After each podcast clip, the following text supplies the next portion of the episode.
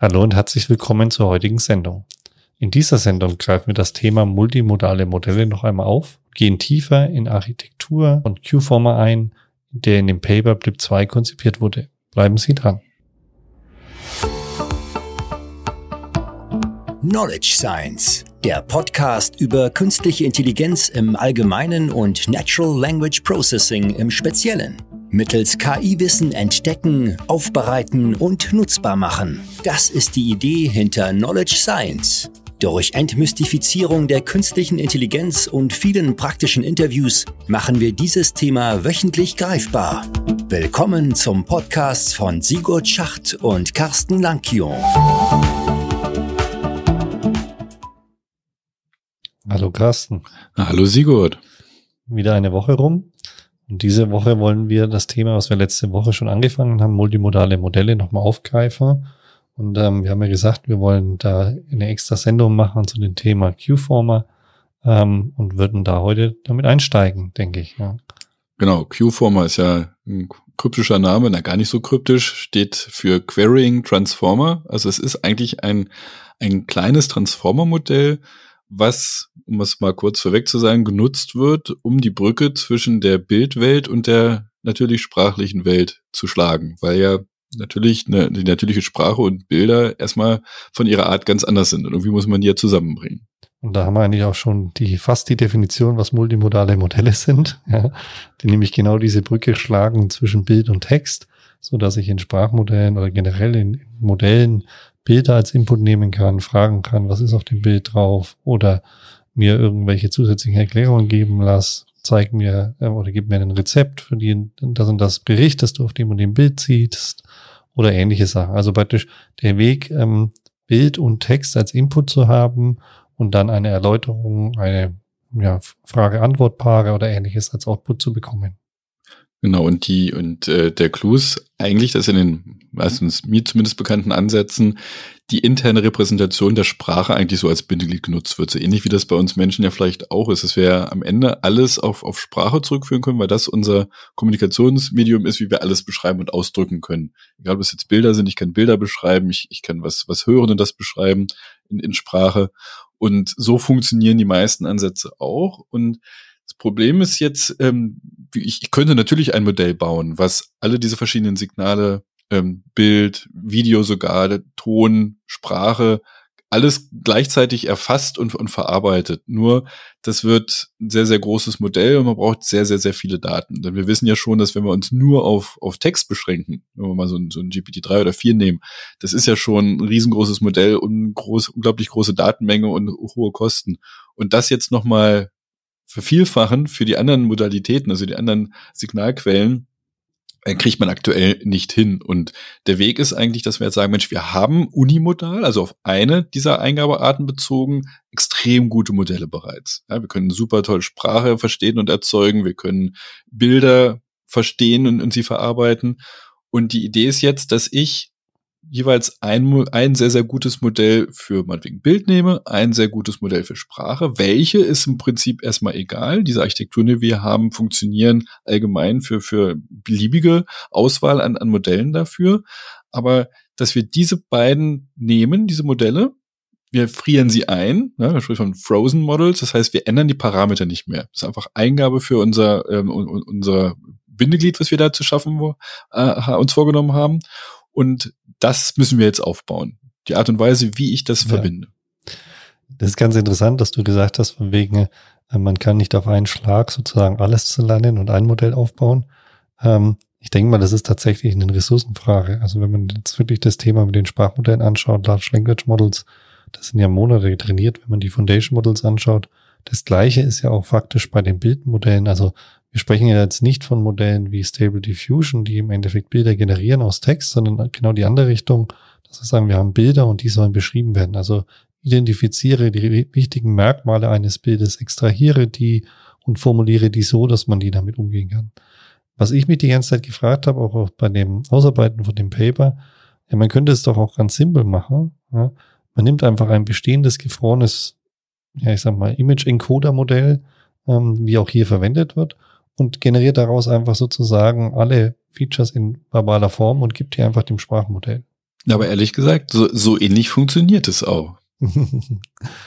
ja, aber es ist so, ich glaube, ein Problem ist, ähm, weil dazu müsste man, wenn man es jetzt genau nimmt, müsste man ja eigentlich gar nichts lernen. Ja, wir müssten im Endeffekt ja nur sagen, von wegen, okay, wir nehmen isoliert das eine und isoliert das andere und nützen praktisch wie so ein zweistufiger Prozess. Ja, also erst frage ich, stelle ich die Frage in das eine rein, gib mir alle Features des Bildes und dann extrahiert er mir alles und sagt dann auf dem Bild, ja, ist das, das, das und das, das drauf oder Merkmal eins, zwei, drei, vier, fünf, sechs, sieben ohne irgendwelche Gewichtung und das gebe ich einfach im zweiten Schritt in den Prompt rein.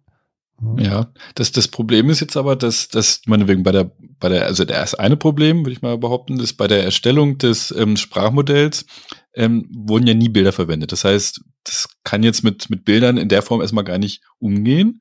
Und das andere ist, natürlich könnte ich diese äh, diese, diese, äh, ja, die, die Embeddings, die ich quasi aus dem Bild generiere, einfach damit reinstecken. Nur was soll das, soll das Sprachmodell damit machen? Es denkt ja, dass es was ganz anderes ist. Es denkt ja, oh, da kommt vielleicht irgendwie ein, ein Token, ein Wort oder irgendwas und, und, und interpretiert das völlig anders. Das heißt, es fehlt das Alignment zwischen der Art und Weise, wie ich Bilder intern darstelle und wie ich Sprache darstelle.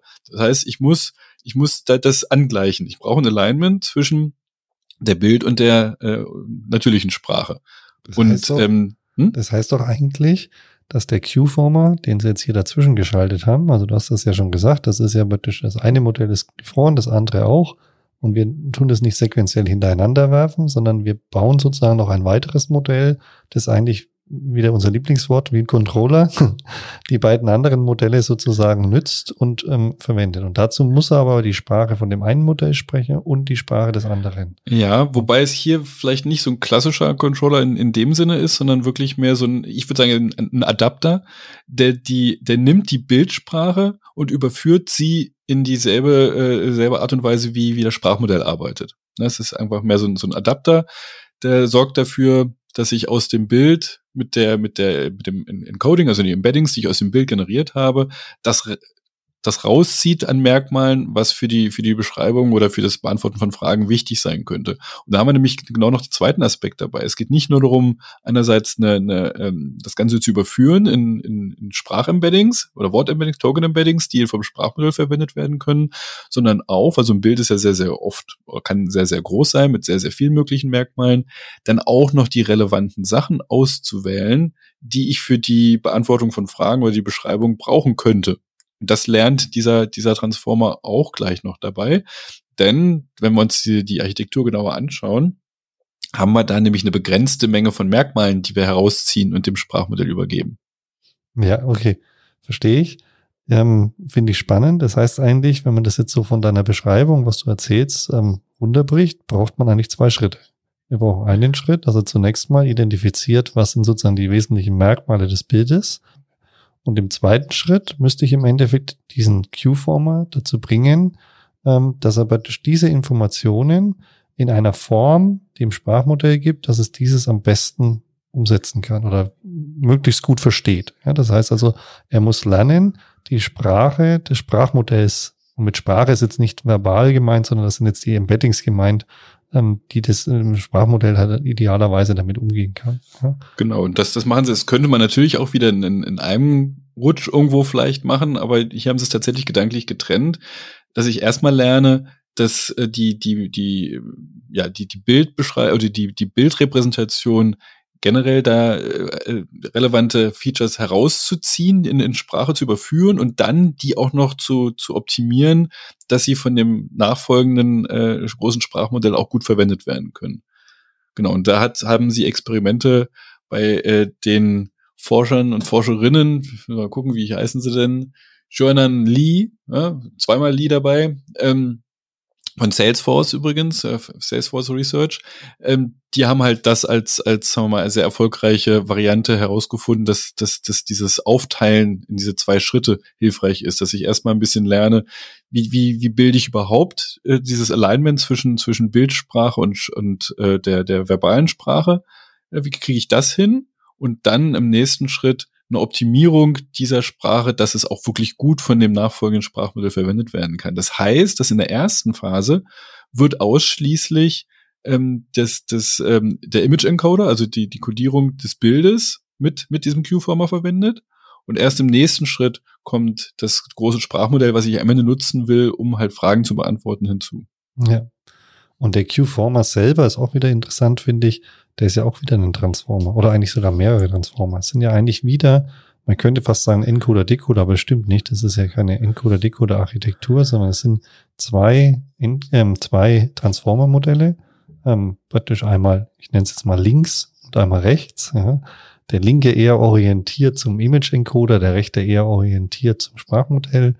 Ähm, und die basieren faktisch auf einem ganz klassischen BERT-Architektur, glaube ich, war es in dem Paper. Wenn richtig weiß. Zumindest die, ja, zumindest die, die Gewichte der, der Self-Attention-Layer sind, sind von einer BERT-Architektur übernommen, ja. Ja. Und ähm, da gibt es im Endeffekt, sind die beiden dann miteinander verbunden, ähm, indem sie sich diese Self-Attention-Layer-Schicht teilen. Das war ja sozusagen ein Thema in dem Paper. Und dass man im Endeffekt jetzt hergeht und versucht, diesen Q-Former mit verschiedenartigen Ausrichtungen zu trainieren. Und ähm, da gibt's ja dann auch wieder drei verschiedene Ausrichtungen. Einmal Image-Text-Matching, Image-Text-Contrastive Learning und Image-Grounded Text Generation. Ja, äh, scheint eine sehr komplexe Sache zu sein. Und ich meine, warum diese verschiedenen Ziele?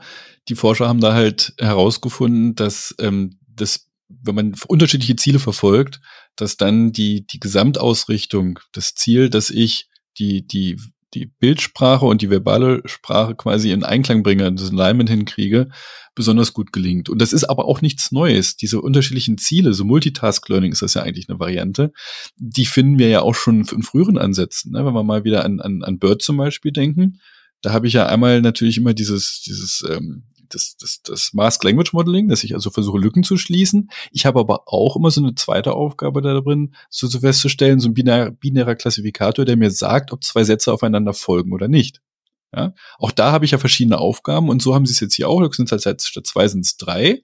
Also sprich, das, das Matching, Image Matching ist einfach ein binärer Klassifikator, der sagt, ob ein Bild und eine Beschreibung, die ich als, als Eingabedaten verfügbar habe, zusammengehören oder nicht. Das ist so ähnlich wie das, das äh, Next Sentence Prediction, sind zwei Sätze aufeinander folgend oder nicht. Ne? Das ist einfach so ein binärer Klassifikator.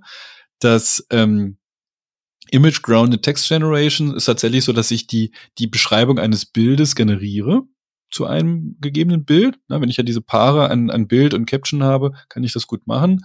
Und das Contrastive Learning kennen wir auch aus anderen Ansätzen, von, von Clip zum Beispiel.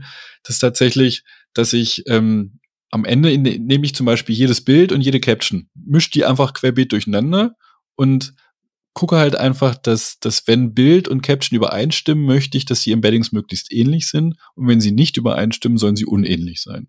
Das heißt, ich habe ja diese verschiedenen Zielrichtungen. Distanz sozusagen. Genau. Und, und diese verschiedenen Zielrichtungen, die, die mische ich quasi durcheinander und, und nutze sie halt, um, um nach, im Trainingsprozess äh, meine Gewichte anzupassen und erreiche dadurch eine größtmögliche äh, Alignment dieser Repräsentation. Entscheidend ist aber, du sagtest ja vorhin, ne, die, die rechte Hälfte dieser Architektur ist so ein bisschen im Sprachmodell ausgerichtet. Es ist im Prinzip ein, ein Mini-Sprachmodell, was ich aber am Ende nicht direkt nutze als Ausgabe, sondern genutzt wird tatsächlich nur ein, eine, eine feste Menge an, an, an kontextualisierten ähm, ja, Repräsentationen meines Bildes. Also das heißt, die sprechen hier von Learned Queries, das heißt, in dem Fall setzen sie die Nummer auf 32 Queries, ja, Anfragen an das Bild. Und die werden umgewandelt durch Cross Attention mit den mit den als als äh, mit dem mit dem Bildmerkmal als Eingabe in, so dass sie das Bild beschreiben. Und diese Merkmale, die ich da extrahiert habe, die verwende ich dann im nächsten Schritt als Eingabe für mein echtes Sprachmodell, dass ich, also ich halt auch frozen, also dass ich nicht mehr anpasse. Ja, ja. Das ist jetzt schön gesagt und schön erklärt. Wir haben im Endeffekt, ähm, das ist das, was ich so spannend fand eigentlich, ähm, weil es ist, es ist technisch wahrscheinlich überhaupt kein Thema, aber manchmal geht es in meinen Kopf nicht so richtig rein. Weil wenn wir drei Ziele haben, wie jetzt im Endeffekt dieses ähm, Image-Text Contrastive und ähm, Image-Text Matching und so weiter und so fort, ähm, dann brauchen wir für jedes dieser Ziele auch eine eigene Loss-Funktion. Ja, das heißt, das ist auch der Fall. Wir haben im Endeffekt eine Loss-Funktion für das Image-Text Contrastive, für das Grounded Text Generation und für das Matching. Ähm, und ich muss ja eigentlich in dem gleichen Netz sozusagen dafür sorgen, dass das Netz, obwohl ich ja nicht sagen kann, so, du bist das jetzt so oder ähnliches, genau diesen einen Fall betrachtet. Ja? Und die sind jetzt hierher hergegangen, wie man es ja üblicherweise macht, indem man sozusagen ähm, ja spezifische äh, Attention Mask gemacht hat. Ja, also praktisch ähm, Vorgaben, was man denn in dem jeweiligen Schritt sehen darf. Also darf man den Query sehen, darf man den Text sehen, darf man den Text wechselseitig sehen oder ähnliches. Ja. Genau, ja, also das, das erste ist nochmal das Spannende, bevor wir auf den, den, den ersten Teil der, der Frage oder der Überlegung mal eingehen, das mit dem, mit dem Masking, ist ja tatsächlich so, wenn ich ähm, ein, ein Image-Text-Matching habe, also ist jetzt das Bild und die Sprache passen die, dann darf, dürfen beide alles sehen. So, ja, das ist also quasi bidirektional, vollständige Attention, kann ich alles nutzen.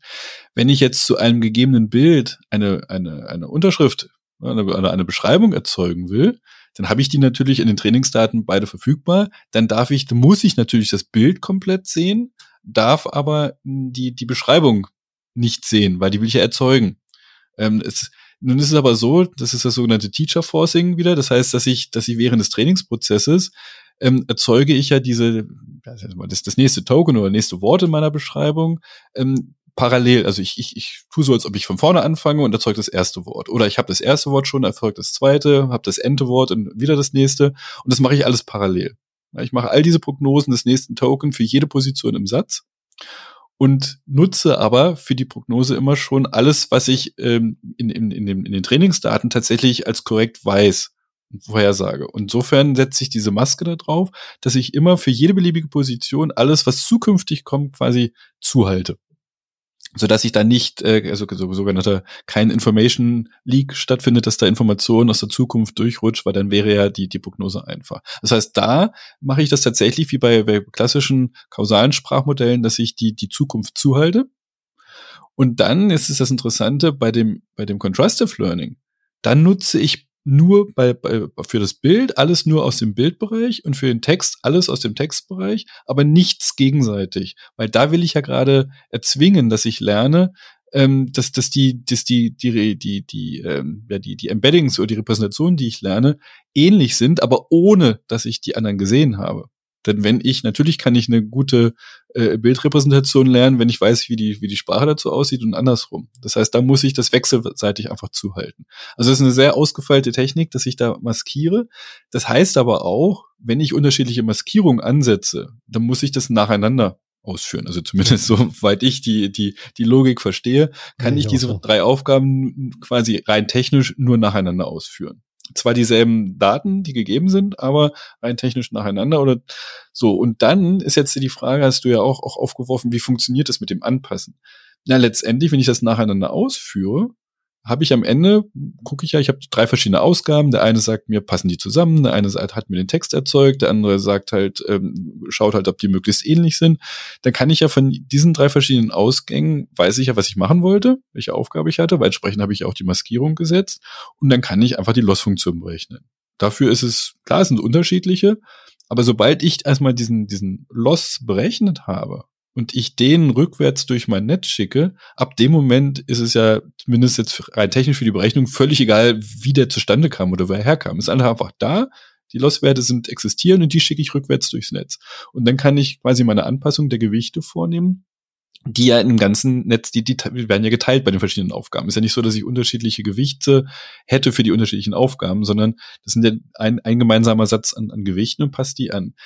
Problem wäre es, wenn die verschiedenen Ziele, die ich verfolge, so konträr wären, dass ich immer, immer hin und her springe, dass ich also quasi keinen, keinen stabilen Lernprozess habe.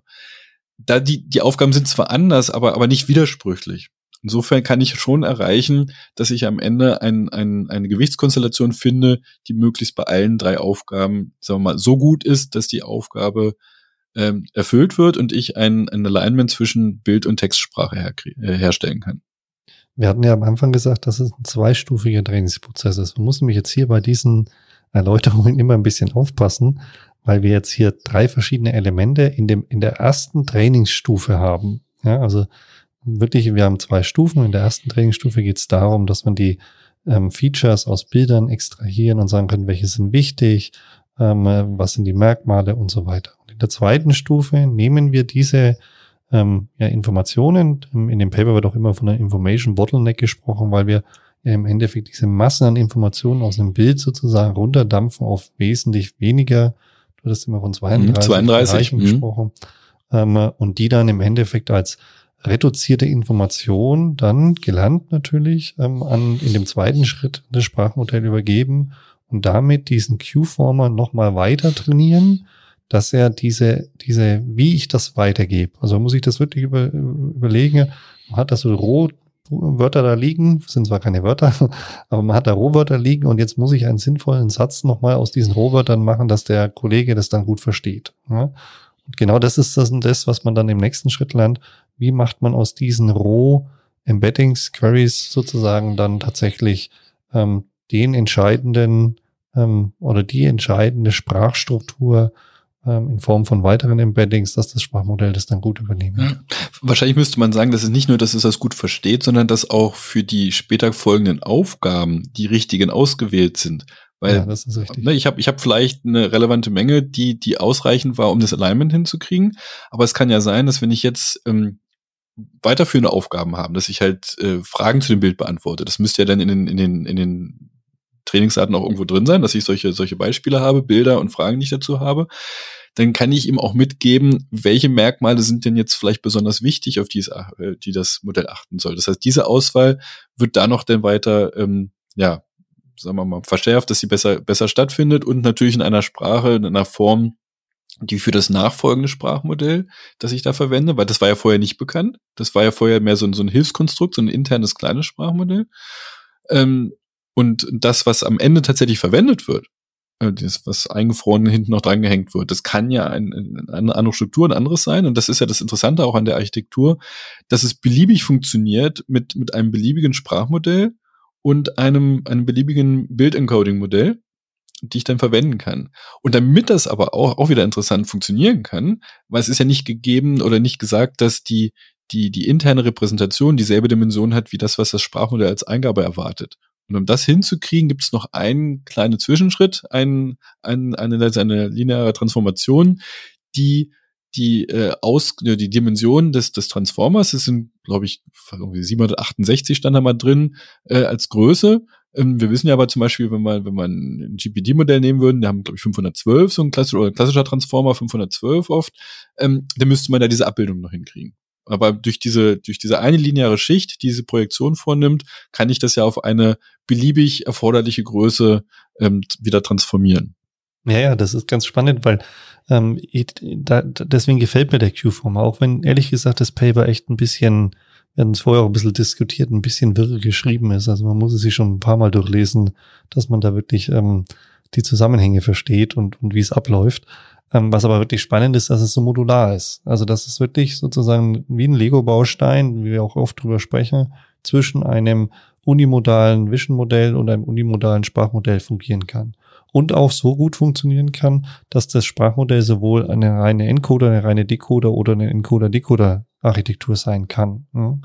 Und ähm, wie du es gesagt hast, um diese Modularität hinzubekommen, ist halt dieser, dieses, ähm, ja, ähm, ja, diese neuronale Schicht sozusagen noch dazwischen, ähm, damit man im Endeffekt die Größen nochmal transferieren kann. Also eine fully connected Schicht, die in den Input nimmt und dann die passende Output-Schicht sozusagen generiert, ja.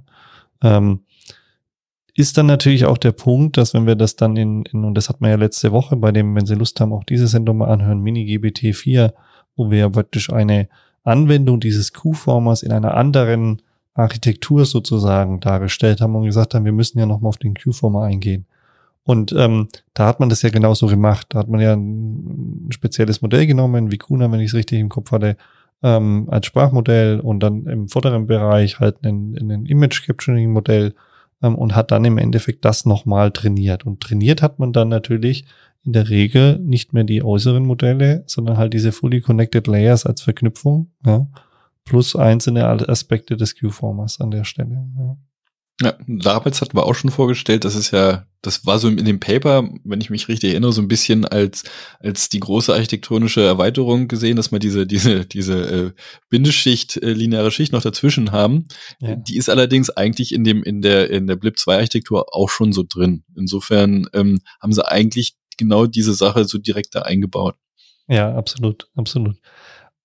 Interessant auch vielleicht, ähm, warum, weil das Paper wird ja schon relativ hoch gepriesen und gesagt, das ist ein, schon ein, ein, ein, guter Schritt weiter in dieser ganzen Thematik multimodale Modelle. Ähm, liegt meiner Ansicht nach natürlich auch daran, dass die Art und Weise, wie viel Energie man reinstecken muss zum Trainieren, einfach niedrig ist. Ja. Die sprechen von extrem niedrig. Ähm, ich fand so mittelmäßig niedrig, weil es hat trotzdem noch eine ganz schöne Hürde. Die hatten dann genannt 16 A100 Karten, A40 Gigabyte, ähm, war sozusagen das, mit dem trainiert wurde. Wobei der zeitliche Abstand war nicht so groß. Also ähm, ich glaube, die haben von sechs oder sieben Tagen für die erste ähm, Schicht gesprochen und dann nochmal drei Tage für die, also für die erste, für den ersten Schritt und dann nochmal drei Tage für den zweiten Schritt, wenn ich das richtig im Kopf habe. Von daher ist natürlich die Zeitspanne auf zehn Tage, Pi mal Daumen, jetzt wirklich nicht viel. Ja.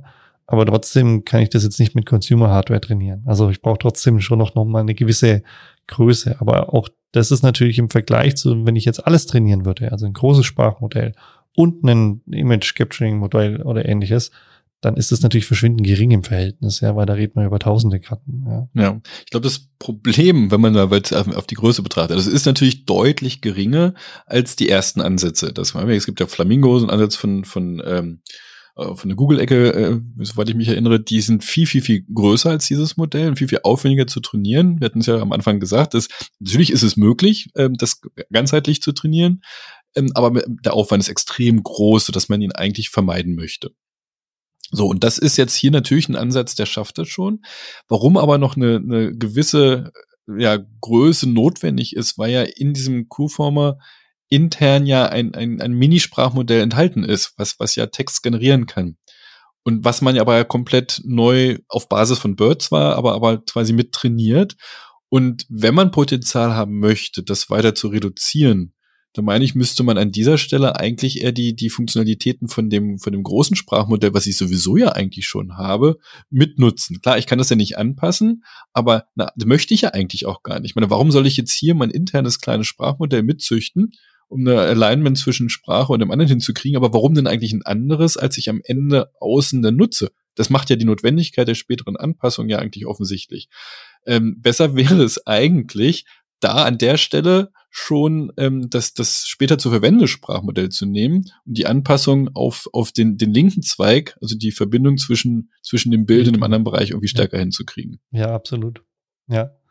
Super spannend, oder? Also, ähm, äh, aber ich hoffe, wir konnten jetzt einen kleinen, leichten Einblick ähm, zu der Q-Former-Architektur machen und ähm, würde uns natürlich freuen, wenn Sie dann nächste Woche auch wieder mit dabei sind, wo wir dann vielleicht mal über das Thema ähm, KI und Risiko und ähm, nochmal Regulation oder ähnliches sprechen werden. Ja? Von daher vielen Dank fürs Zuhören und eine schöne Restwoche, wie immer. Vielen Dank. Bis dahin. Ciao.